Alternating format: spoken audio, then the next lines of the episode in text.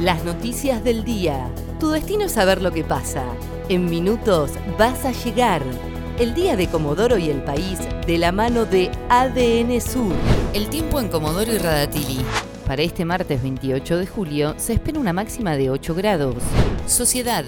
En Comodoro no se volverá a fases anteriores. Así lo aseguró el ministro de Salud Fabián Puratich, luego de confirmar que hay tres casos positivos en gamelas de kilómetro 3, donde al menos 20 familias estarán aisladas por 14 días.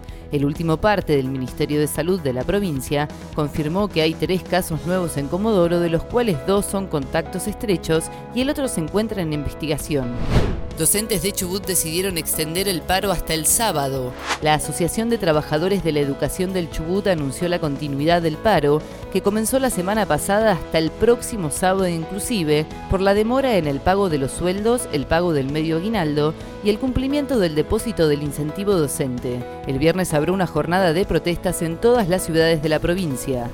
Aún quedan siete parajes aislados en Chubut por el temporal de nieve.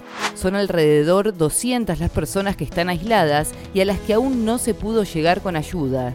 El vicepresidente de la comuna de Cuyamen dijo que es angustiante y que hace 10 días que hay pobladores que no saben cómo están. Además pidió más maquinarias para abrir caminos y le solicitó al gobernador Mariano Arcioni que declare la emergencia en la zona policiales. Una pareja y sus cinco hijos intentaron ingresar a Caleta Olivia escondidos en una grúa. La familia de la comunidad gitana fue descubierta por personal policial sobre la Ruta 3 en el puesto Ramón Santos. Había tres en la grúa y dos menores de edad en la cabina. Intervino la justicia federal que los obligó a fijar un domicilio y cumplir con el aislamiento.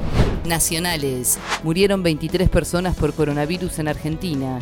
El Ministerio de Salud informó este martes a la mañana 23 nuevos fallecimientos por coronavirus, lo que elevó a 3.082 la cifra de muertos desde marzo pasado.